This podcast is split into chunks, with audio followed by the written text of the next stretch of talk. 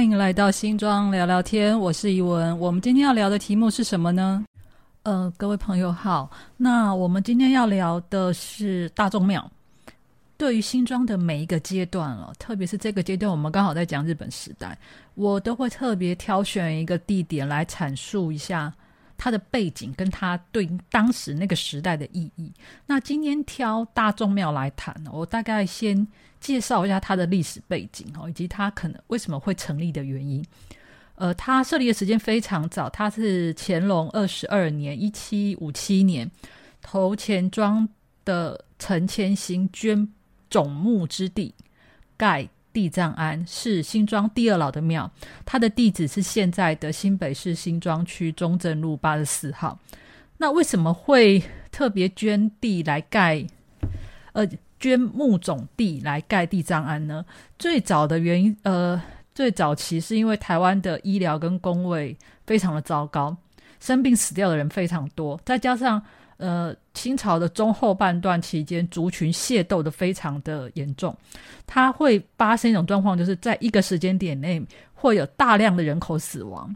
那汉人有一个习俗，就是如果尸体没有人处理跟祭祀，就会变成厉厉鬼那个厉，它会危害乡里，所以历年来都会有善心人士捐墓种之地来埋葬这些无无主孤魂。那大家可能就会发现一件事情是，我今天开最开头讲的是讲大众庙，但是我刚才念的资料说这叫地藏庵，其实这间庙确实是有两个名字，一个叫地藏庵，一个叫大众庙。那目前的主神是地藏王菩萨，他陪侍的就是文武大众爷。那所谓的文大众爷呢，是生病过世的亡魂；武大众爷是械斗死的亡魂。那这个。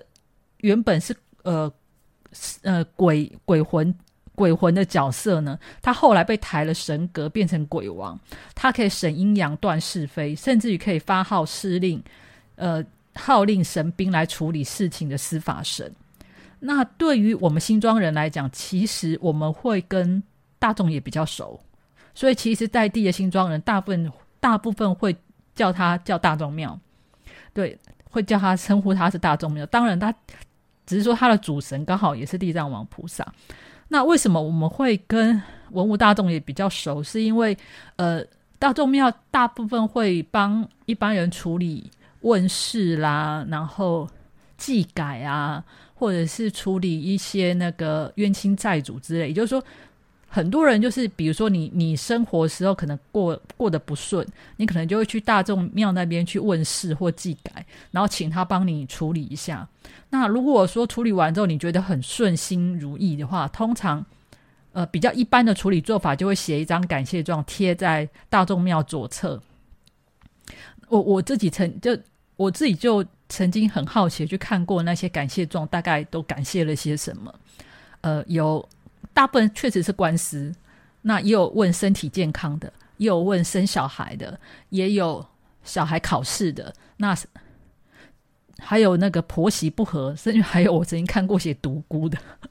对，所以你大家可以想象说，其实文武大众也对于我们新庄人来讲是心理辅导老师，你就是去那边跟他聊一聊、谈一谈之后，心情就会非常好。好，那我我们讲到现在，我们应该把回回过头正题来谈一下哈。因为早年是这样子的卫生环境都在这么糟糕的情况之下呢，所以处理尸体跟宗教安抚人心就变成一个地方上非常重要的大事。那在清朝时代，呃，大众庙大众庙所在地就是新庄街的墓葬区，除了有一个很明确的记载，就是道光二十年（一八四零年）械斗死亡的罗汉脚入祀大众庙之外。新庄街居民在埋葬祖先的时候，他的墓葬之地其实也大部分是选择这里。那因为这里跟新庄街区还蛮近的，所以呃算是近，但是对于距离生活区又有一小段距离，所以也很适合举行宗教仪式。所以早期在清朝时代，那边就是一个墓葬，就是墓区就对了。当然，你现在去这个地方呢，你完全看不到任何墓葬。那为什么是这个原因呢？这个就要从前一集的新庄郡开始讲起哈。因为我们在想说，新庄郡在一九二零年诞生之后，到一九二八年为止呢，整个街区其实它已经处理的，日本已经其实已经处理的差不多了。所以接下来他就要处理这个墓葬地区。那在一九二九年开始的时候呢，他他就呃新庄郡役所就针对庙里面的金斗跟庙外的。墓种开始宣导民众迁葬，如果不处理呢，就是政府就会帮你处理。他有点意思，就是说你现在还找得到家人的呢，就家人赶快把它处理掉。那剩下来就是所谓的无主孤魂，就是政府的责任了。那我看了一下，一九二九年《日日新报》里面有提到一段话，很有意思，就是这次一段报道，他说大众庙外面有鲤鱼种。可是这里讲的鲤鱼种不是他买鲤鱼，而是他形容整个环境哈，因为那里地势低洼，你常常又有洪水又有烂泥巴淹没，所以它墓碑排列的很像鱼鳞叠叠层层的状况，所以它远远看起来就好像鱼就是就是鱼片的那鱼鳞的排列的状况，就是很密就对了，已经墓种很多，但是又很密。说在早年一九二零年。的时候呢，庙里面自己已经清过一次了。那现在要处理这些无主的庙，就是无主的那个坟冢的时候呢，当时的日本政府就做了一个公告，就是说，好，那你如果没有迁走之后，过一段时间政府要来处理的时候，他怎么处理呢？第一个就是百姓自己先将自己的祖坟迁到新的公墓区，就是呃十八份，就是。我们现在我们在地人讲的十八份公墓区，那五组这些呢，就是以当时的呃新庄街长黄渊源跟接注意林学周，就是仿效呃台湾人传统披麻戴孝，就是有点像是真的帮他们在做一个迁葬的仪式，以孝子之礼迁葬到十八份公墓旁边的丹凤庵去放这些五主孤魂，迁葬到了呃丹凤庵。那空出来那一块地方要干嘛？其实就是盖神社啊。事实上，日本人在当时来到台湾已经超过二十年了。那他们自己有他们自己的生老病死的宗教心灵的问题要处理嘛？再加上郡郡役所也在那边成立了行政中心，所以盖一间搭配地方政治地位的神社，根本就是水到渠成。那新床神社呢？大概是一九三五年开始，就是提出这个计划案。那一九三七年完工。它主祭的是明治天皇、那昌道魂大神跟北白川宫能久亲王。那昌道魂大神他掌管的是食物，保佑农业丰收跟工商业繁荣。其实我我我自己对神社印象真的还停留在我们。去日本玩的时候，看到那一种神社的样子，那我不晓得大家对神社有什么概念哈。我我相信跟我一样，在观光的时候看到的印象是差不多的。不过在当时的新庄，就是他们的生活圈，甚至于在当时日呃新庄地区的中产阶级或者是士绅阶级，他们过的生活其实真的蛮日式的。我在第一集郑清文的作品里面《三角马》的时候就有提到说，郑清文曾经描述了当时台湾籍的警察曾吉祥在日本神社结婚。那我也找到了一些相关记录，就是新庄的士绅跟统治阶级往来的时候呢，他曾经在呃，好，这个这个新闻大概是写在一九三八年《日日新报》。它里面就有一段记载，就是说新庄的士绅黄圆圆，就是我前面讲的新庄街长，他第四个儿子呢，就透过日本警察科长的夫妇做媒，他娶了街上张传张世传的妹妹汉娘为妻。那这个地点呢，就在神社举行婚礼。那因为是呃算是体面的人物嘛，所以结婚的消息就会上了报纸。那可是对我来讲，哈，其实这个神社。最有趣的地方就是神社外院的运动会，那真的是非常有趣。他在一九三九年的时候曾经办过棒球比赛、相扑比赛。那这些记录哈，我在我的第四集《新庄人打棒球》有更深入的介绍。那不管是相扑、野球，或者是那个神社婚礼，这些都是非常日式的生活记忆。现在很难看到了。可是你没有想，你很难想象说当年的人是过这样子的日子吧？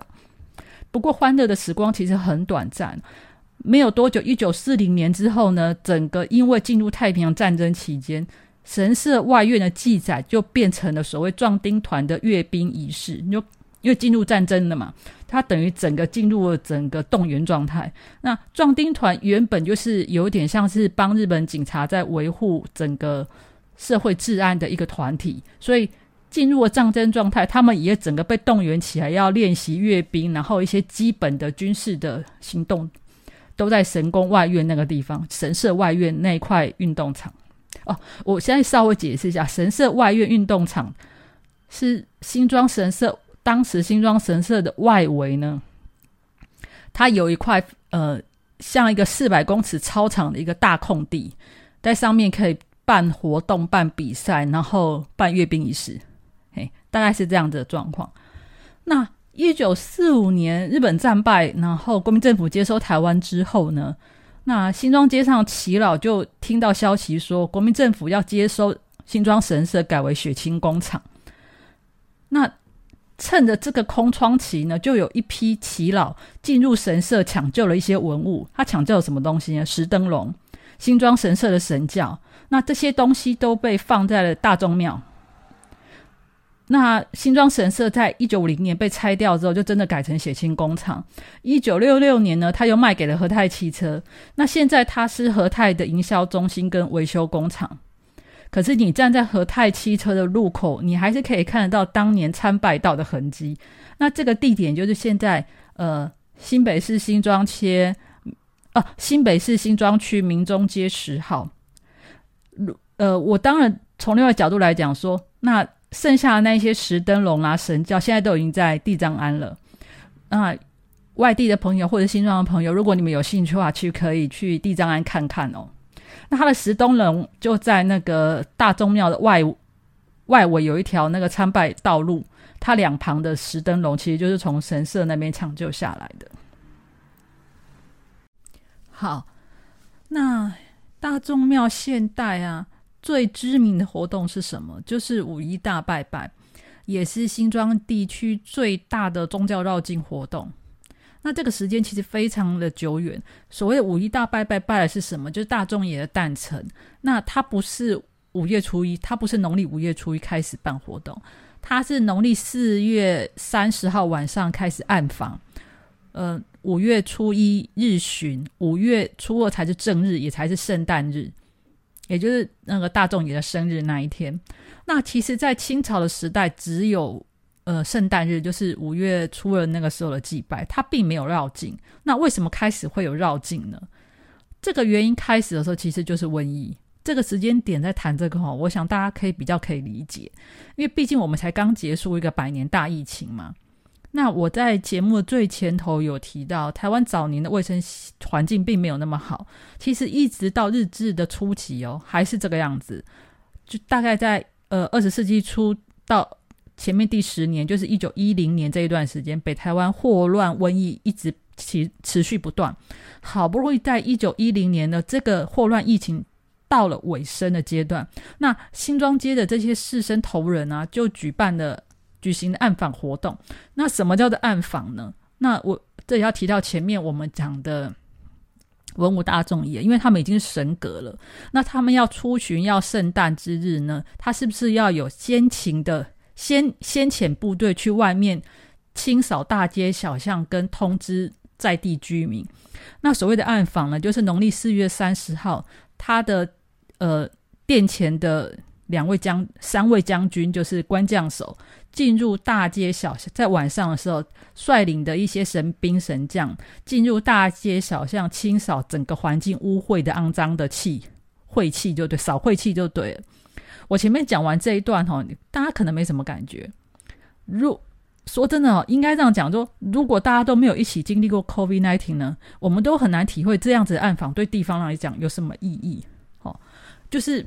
你知道，就是只要大大疫情的期间哦，其实你不要讲到现在，在一百年前那个时代，大家也是采取用强制隔离的方式，而且那种强制隔离还是会在如果说有患者的话，患者那一家子呢就会就会有那种什么卫生官员在你家外围绑一个大草绳，禁止进入。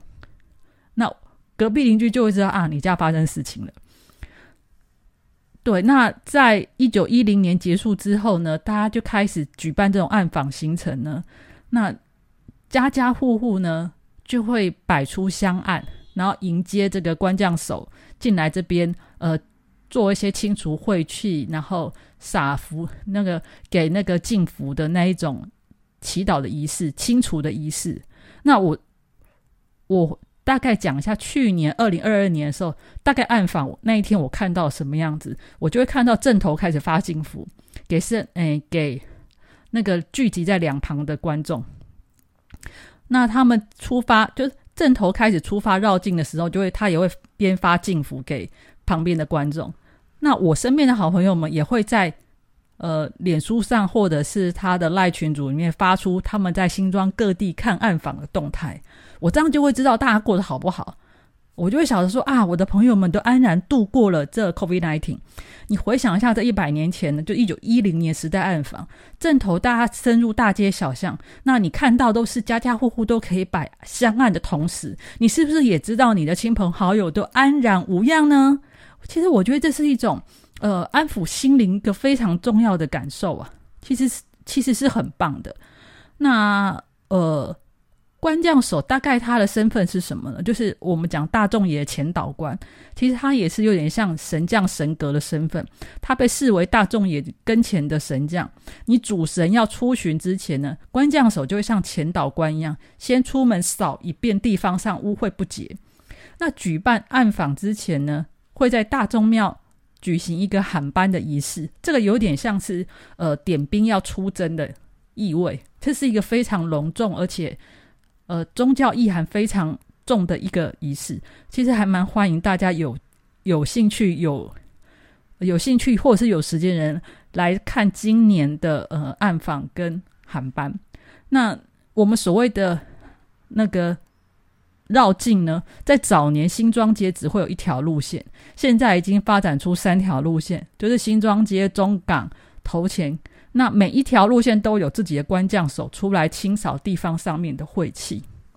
我因为我前面有提到啊，大众爷在呃新庄人心里面其实是司法神的地位，他可以断是非黑白，所以就曾经发生一件事情，就是在五一绕境的时候啊，有民众拦轿申冤，就是拦官将手的案例。你根据二零一八年十二月二十七号的新闻记录，它它里面就有一段记载，就说当时在三十多年前，台北县政府在实施都市更新计划的时候，他预计把当时新庄市中原里中原路拓宽，等于就是十五米要拓到二十五米，他需要征收土地，所以要拆除八十五户居民的房子，居民们就在商讨去应应。对策，所以他们去找了民意代表去澄清啊，去营建组澄清，都没有得到一个非常好的回应。那就在有一天的晚上，那领导抗争的里长梦到一个面目狰狞的将军，那将军就直接跟他说：“这个事情你们可以去找大众也处理啊。”那个里长醒来之后吓了一跳，没有想到呢，隔没多久呢，李明也跟他说他梦到一模一样情景。所以大家就开始认真的思考，是不是真的要去找大众爷了？当年大众爷圣诞绕境的时候呢，里长就率领数十个里民跪在中原路口等大众爷神教。本来绕境还想把这些人驱赶走，可是看到里长手上拿着树纸、树状纸的时候呢，他们也耐心的等，顺便也听完他们的诉那个委屈。那大众爷的。神教到了他面前的时候，就由官将手代为接下这个诉状。里长一看吓到了，这个官将手不就是他梦里面看到那个鬼将军吗？所以原来就是官将手，他舍不得当地李明受苦，所以就亲自托梦，就入梦建议李明要来找大众爷。那李明向大众爷告完状之后，非常神奇的是。这个都跟拆迁居然有了转变，而且一切越来越顺利。然后最后这八十五户的里民也成功保住了自己的房子。其实其实我必须得这样讲哦，地藏庵，特别是关将守大众庙这些这些人的故事，在新庄多到可以单独我们讲一集来谈。呃，以后有机会啊，如果有机会的话，对，那今年二零二三年的暗访会在六月十七号，对，国历六月十七号，它是农历的四月三十号举行。那新庄的好朋友或者是外地好朋友。我想，我我蛮想邀请你们来新庄感受一下五一拜拜的魅力啊。那今天的故事又到了一个尾声，那今天的资料量也不少啦。那我的资料来源呢是日日新报，那今日新闻也也有中研院康报教授所写的《新庄地藏庵大众爷崇拜论文》。那我今天的节目就到此为止哦，下次再见，拜拜。